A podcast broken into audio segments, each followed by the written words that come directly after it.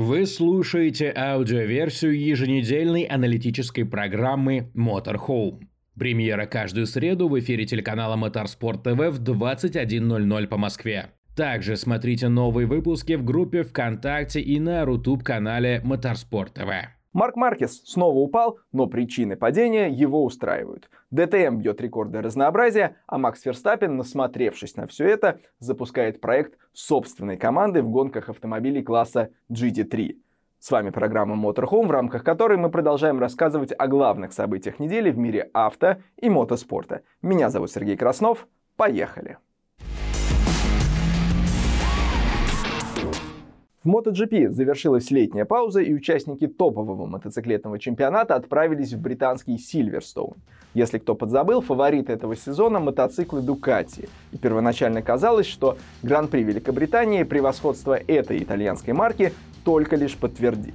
В квалификации лучшее время показал Марко Бидзеки на Дукати команды Валентина Росси а победу в субботнем спринте одержал Маркес, Алекс Маркес, младший брат шестикратного чемпиона MotoGP. Но в главном заезде уикенда все изменилось. На финише гонки в топ-5 числилось три мотоцикла марки Априлия.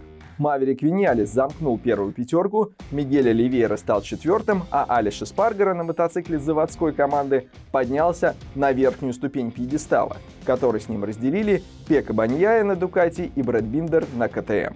Так результаты гонки выглядят в сухой статистике. На деле же все было значительно сочнее, ну или, если хотите, мокрее. Британский этап, как и подобает, подарил непростые погодные условия, а судьба первого места решилась только на последнем круге, когда Эспаргара рискованным маневром, который, по словам испанца, едва не закончился падением, опередил лидера чемпионата. Турнирной таблице Баняя сохраняет уверенное преимущество над преследователями, но сезон длинный, и мы только-только подбираемся к его экватору. Про падение Марка Маркеса последние годы мы говорим не очень много, а слишком много. Однако Марк продолжает подкидывать нам темы для обсуждения. В Сильверстоуне испанец снова не смог увидеть клетчатого флага, однако сам остался доволен и причиной падения, и тем, как уикенд для него складывался – на первый взгляд это может показаться удивительным, ведь по ходу этапа Маркес чаще всего находился за пределами первой десятки, однако сам райдер делал акцент на том, что секундомер и протоколы сессий он из головы выбросил, а главная задача — чувствовать себя на мотоцикле комфортно, уверенно, найти подходящие для этого базовые настройки и не перепилотировать байк. Поэтому, когда в гонке Марк Маркес упал в результате столкновения с Энея Бастианини, особого расстройства испанец не продемонстрировал, так как причиной падения стала не излишняя агрессия самого Маркеса, а стечение обстоятельств на влажной от дождя трассе. Хорошо, что Марк пытается наконец-то умерить свой пыл. Маркесу мы пожелаем дальнейших успехов в попытках обуздать свой нрав и капризную Хонду, а его болельщикам терпения. Как ни крути, если причиной для оптимизма становится падение в результате не перепилотирования, устраивать вечеринку еще рановато. Если чемпионат MotoGP, как мы уже отметили, только приближается к своему экватору, то в ДТМ середина сезона официально наступила. Четыре этапа, включившие в себя 8 гонок позади, каждая из них подарила нам нового победителя. В прошедшие выходные участники ДТМ вышли на асфальт автодрома Нюрбургринг. За прямыми трансляциями квалификации гонок можно было следить в эфире Motorsport TV, а итоги уикенда мы подводим вместе с комментатором нашего канала Ильясом Гумеровым. Ильяс, какие твои впечатления от прошедшего этапа? Конечно, в очередной раз Айфель и Нюрбургринг порадовали не только атмосферой, атмосферой, которая творится вокруг непосредственно трассы, но и погодные условия. Казалось бы, наверное, многие, а, может быть, оглядываясь на некоторые другие гоночные серии, когда дождь может ставить вообще, в принципе, да, вопрос проведения там, какого-нибудь этапа. Здесь же все абсолютно наоборот. А, переменчивые погодные условия, то подсыхающая трасса, то она местами остается мокрой, то начинается дождь. В принципе, а, к идеальному такому, скажем так, рецепту самой по себе легендарной трассы, да, понятное дело, что, конечно, это может быть не северная петля, но так или иначе, именно та часть трассы, которая используется для а, гонок ДТМ и других многих мероприятий, а, сама по себе изначально уже действительно легендарная и очень интересная, очень технично. Не везде тут э, так просто обгонять. Действительно, обгоны вещь, которая требует особенного к себе внимания в плане подготовки, но когда еще добавляются погодные условия, ты получаешь то, что мы и получили. Собственно, на протяжении всего гоночного уикенда мы видели не только соперничество а, самих гонщиков, мы видели то, как они действительно вынуждены в прямом смысле этого слова бороться со своими автомобилями, а, бороться с трассой. Плюс ко всему, это действительно э, было соперничество инженеров, э, руководителей команд, э, которые принимали правильные или неправильные решения, может быть, даже вместе с э, гонщиками их команд. И вот действительно такой в хорошем смысле, как мы иногда это говорим, гоночный винегрет. Именно вот отличный такой, яркий, он разнообразный. В общем-то, мне кажется, мы увидели отличные гонки, отличные гонки автомобилей GT3. И самое главное, э, у нас после восьми этапов 7 разных победителей э, в квалификациях. И, внимание, 8 абсолютно разных победителей в гонках. Победитель первой гонки уикенда Мирка Бартолотти, пусть и впервые поднялся на первую ступень пьедестала ДТМ, но тем не менее с самого момента появления в серии всегда считался грозной силой в борьбе, ну если не за чемпионство, то за победу. На протяжении всего прошлого сезона, сезона 2022 года, и в принципе даже в этом году мы видели определенные успехи Мирка Бартолотти, человек, а, собственно, который является заводским а, пилотом Ламборгини, человек с невероятным опытом за спиной, но вот как-то все у него не складывалось. В частности, даже в прошлом году на том же самом Нюрнбург-ринге он был буквально в шаге, наверное, от подиума, от победы, но определенные столкновения, ошибки привели к тому, что в итоге а, никаких высоких достойных результатов ему достигнуть не удалось. Поэтому а, сам по себе пол, а, позиция и, ну, в первую очередь, давайте пол позиция. Все-таки, наверное, Мерка Бартолотти вещь в каком-то смысле ожидаемая. Мы невероятно только были рады, конечно же, тому, что это все-таки случилось. Но вот победа в гонке, несмотря на то, что более чем в пяти, по-моему, гонках у нас стартовавший с пол позиции в итоге получается а, был ее победителем. А, в таких переменчивых условиях было все, наверное, неоднозначно до последнего. В переменчивых погодных условиях всегда бывают те, кто делает верный выбор типа шин, и те, кто в этом выборе ошибается. Как было в субботу? Какие шины были самыми быстрыми и кто в них не попал? в субботу самыми главными такими неудачниками, не знаю, это была инициатива гонщиков самих, либо же, может быть, в команде решили, что нужно именно на этих автомобилях у этих гонщиков применить такую тактику. А, ну, конкретно, если говорить о Рене Раст, собственно говоря, тот, кто решил ехать на дождевых Франк Перера на Ламборгини, Хотя, казалось бы, да, то есть трасса действительно была довольно-таки мокрая, даже местами усиливался дождь. И некоторые на пидстопах решили действительно надевать дождевые решины. Но это оказалось ошибочным, потому что слики даже при невысокой температуре, даже местами действительно на очень скользкой трассе, а, оказались э, более быстрыми.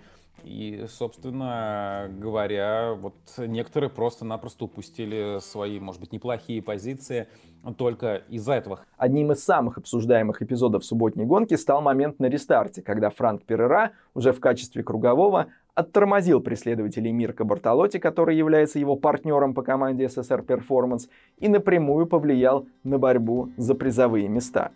Дошло до того, что маневры француза попали под пристальное внимание судей на предмет неспортивного поведения.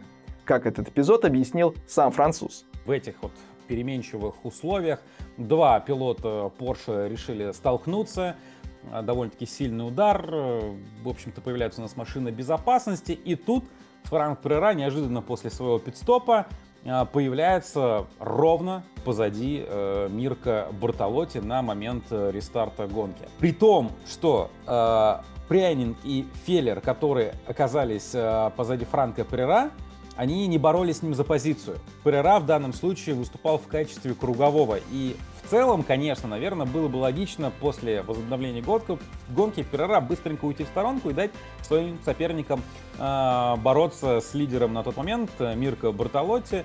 Но, не знаю, то ли потому, что это сокомандник Мирка, Мирка Бартолотти по команде Sir Performance, то ли потому, что, как он позже э, заявил, а, после смены шин они там прогадали с давлением, и он не мог, собственно говоря, вообще в принципе набрать никакого темпа.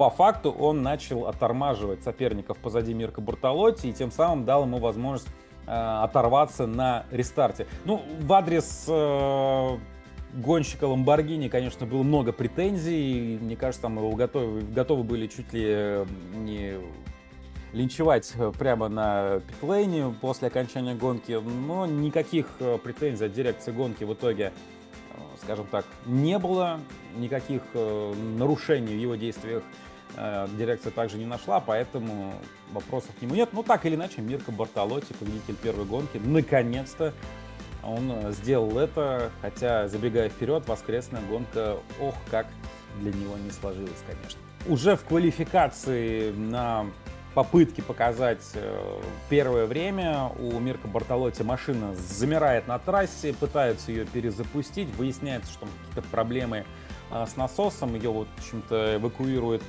в гараж. Мы уже, в принципе, смирились с тем, что Мирка Бартолотти в воскресной гонке будет стартовать с конца пилотона, но даже за несколько буквально секунд до начала гонки, когда мы видели, как машина находится в боксах, что-то там меняют с колесами, а, Мирка садится даже в кокпит, уже вот вот-вот-вот он, наверное, постарается прорваться.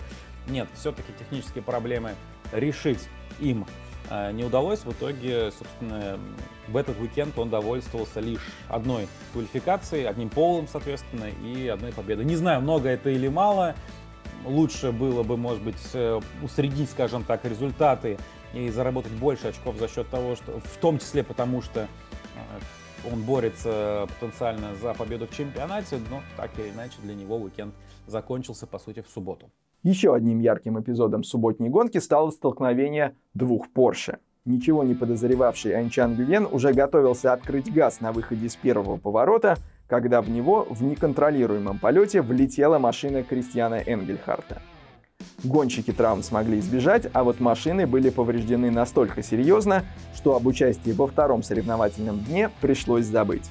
Энгельхард принес Гювену свои извинения, которые были приняты. Тем более, что отношения между пилотами можно назвать дружескими. Прошлый сезон ADAC GT Masters они провели в качестве партнеров по экипажу и по итогам года заняли второе место, уступив лишь неудержимому Рафаэле Марчелло. На этих кадрах в глазах Кристиана Энгельхарта видна вся боль от осознания собственной вины и последствий содеянного. В воскресной гонке погода также не дала однозначного ответа по вопросу выбора шин.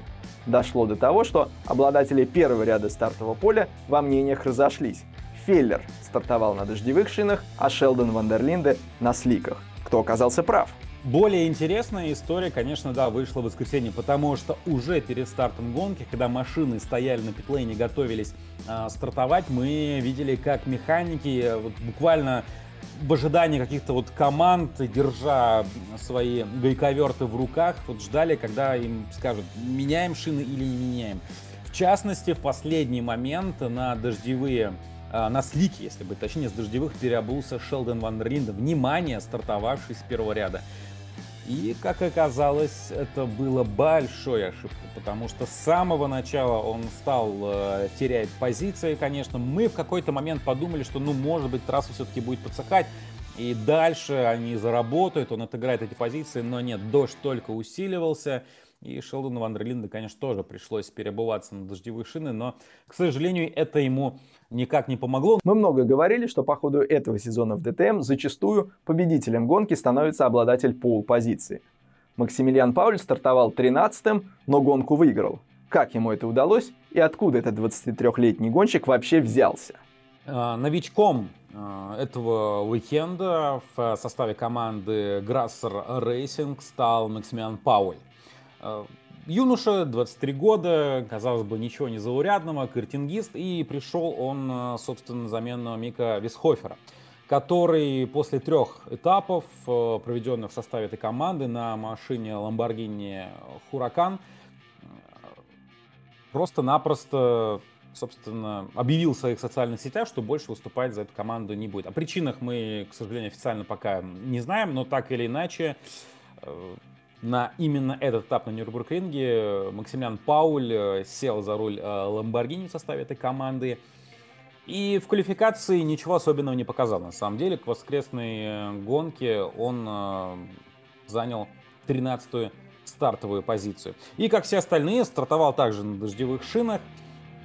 И в целом, на самом деле, может быть, показывал э, неплохой темп. Но, опять же, как бы посмотрев на карьеру этого юного гонщика, можно сказать, что ну, ничего сверхвыдающегося, наверное, за его спиной не было. То есть он, да, опытный картингист, да, у него есть опыт выступления э, на машинах GT3, в частности, в составе Lamborghini. В юниорской программе он также выступал в 2021-2022 году и понятное дело, что машина ему знакома. Опыта у него такого прям грандиозного не было. Ну да, на машинах GT3, GT3 он выступал, и в частности в 2021 году у него один этап э, в DTM за спиной. И вот в 2023 году взамен э, Мика Висхофера он приходит сюда на этап на Нюрбургринге.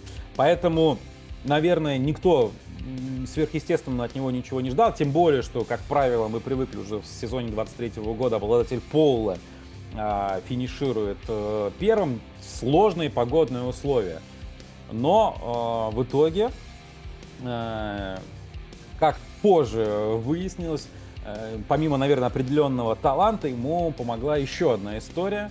Дело в том, что в течение трансляции мы часто видели, как в боксах команды Грассер за гонкой наблюдает Мирка Бартолотти, да?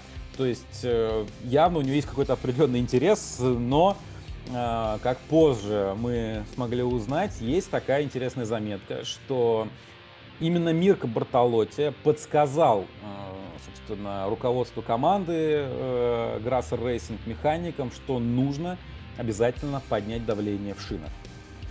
Э, к этому в Грассер отнеслись сначала с недоверием, с недоумением, если даже хотите. И не хотели, конечно же, прислушиваться к словам э, Бартолотти, но все-таки он настоял на своем. И, видимо, именно э, поэтому ему удалось э, обойти э, своих соперников. У него действительно была очень большая скорость. Э, ему удалось обойти и э, Лорена Хенрика, и Лукаса Аура. В общем-то, Просто я считаю, что это феноменальная на самом деле победа для дебютантов ДТМ в таких сложных погодных условиях.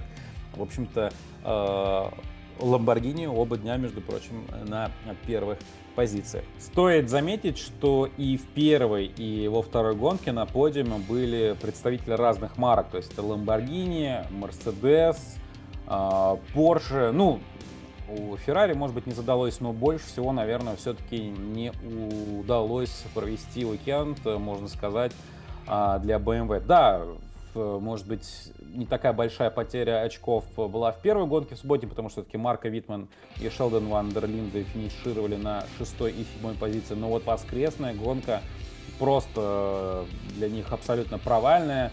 А, именно новичок, опять же говоря о новичках, именно Сандра Хольцем стал лучшим из э, гонщиков на BMW. Он был 14-м и ближайшим, соответственно, и из кто был на этом марке, к ним был Марко Витман, он стал 15-м. Поэтому для BMW, ну, в каком-то смысле, наверное, уикенд, можно сказать, э, не задался. Ну, опять же, вот, да, в отличие от Lamborghini, Porsche и Mercedes. По сути, кстати говоря, именно Lamborghini, Porsche и Mercedes оба дня, я, как я уже сказал, э, были на подиуме.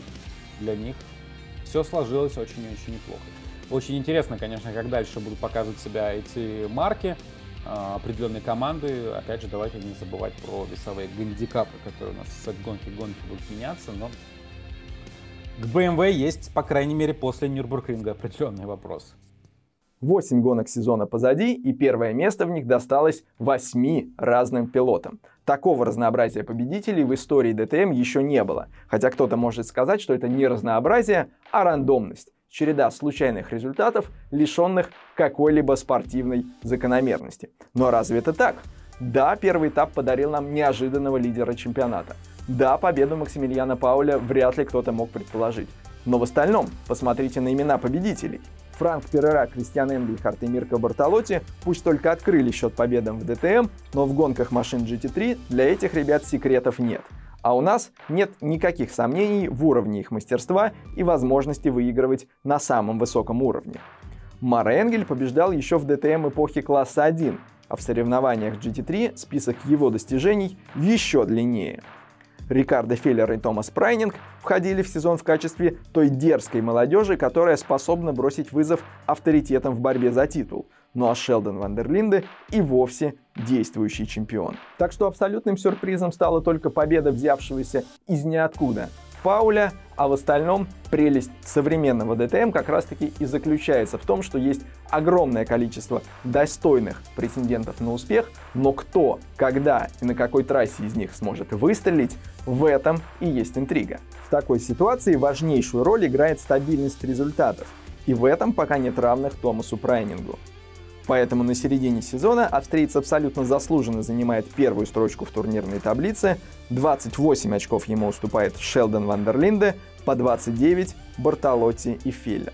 Филлер, кстати, единственный в этом сезоне пилот, которому удавалось дважды оказаться на полупозиции. Разнообразие у нас не только в гонках, но и в квалификациях. Период неопределенности, через который прошла серия DTM в ходе смены владельца, остался позади, и это позволяет уже в августе опубликовать календарь на сезон 2024 года. Больших изменений в расписании чемпионата нет. Естественно, пропала необходимость откладывать начало сезона на конец мая, как это было в этом году, когда те самые неопределенности вынуждали дать поздний старт, чтобы все задействованные лица успели к сезону подготовиться. Первый этап сезона 2024 пройдет в конце апреля в Ошерслебене. В конце мая серия отправится на Лаузицринг. В начале июня совершит визит на пляже Зантворта Июль – традиционный слот для одного из центральных событий сезона – этапа на городской трассе Норрис-Ринг в Нюрнберге. А в середине августа запланирован уикенд на Нюрбург-ринге. В сентябре пройдут два этапа – на Заксен-ринге и в австрийском Шпильберге. Финал традиционно примет Хокенхайм-ринг в октябре. Отметим, что организаторы допускают появление дополнительного девятого этапа где-то за пределами Германии. На ум сразу же приходит Бельгия. Спа и Зольдер DTM уже принимали. Добираться недалеко, а выезды в Италию, Испанию или Португалию новые владельцы серии Изадак изначально называли невыгодными, бессмысленными и серии в ее новом виде абсолютно неинтересными. Сезон ДТМ 2023 года продолжится совсем скоро. 19 и 20 августа участники отправятся на автодром Лаузицринг. А вас и вас. Олег, тебя тоже. Мы ждем на прямых трансляциях на Моторспорт ТВ. Артисты большого цирка Формулы-1 еще не успели и недели провести на каникулах, а Макс Ферстаппен уже заскучал. Хотя можно предположить, что заскучать он мог и по ходу самого сезона.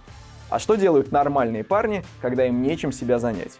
Правильно, организовывают собственную гоночную команду. Вот и Макс заявил, что планирует организовать и выставить на старт какого-нибудь чемпионата по гонкам на выносливость собственный коллектив. Начать пока еще двукратный чемпион планирует с пары машин класса GT3, а дальше как пойдет. Ферстаппен давно и плотно участвует в жизни команды Redline, принимающей участие в гонках виртуальных. Это и зародило в Максе тягу к управлению гоночным коллективом и соревнованиям на выносливость.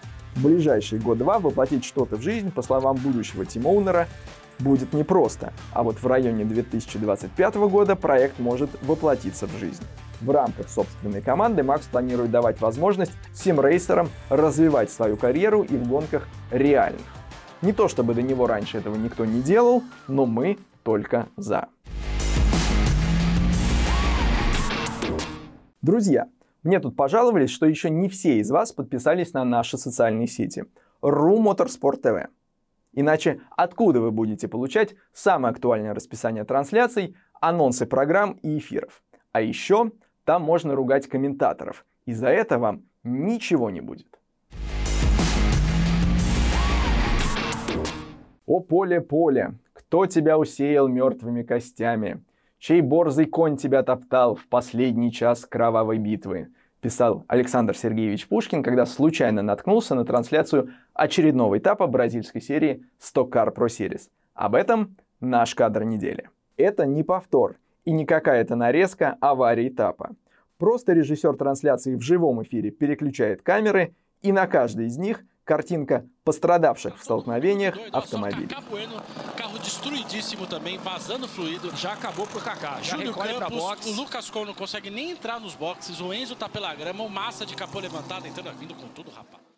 Не уверен насчет бессмысленной, но беспощадной точно. Это, кстати, тоже Александр Сергеевич и тоже под впечатлением от просмотра бразильских стоккаров.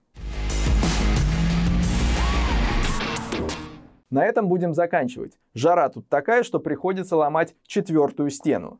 Все самые яркие события из мира авто и мотоспорта обсудим через неделю в очередном выпуске программы Motorhome на телеканале Motorsport TV. С вами был Сергей Краснов. Пока.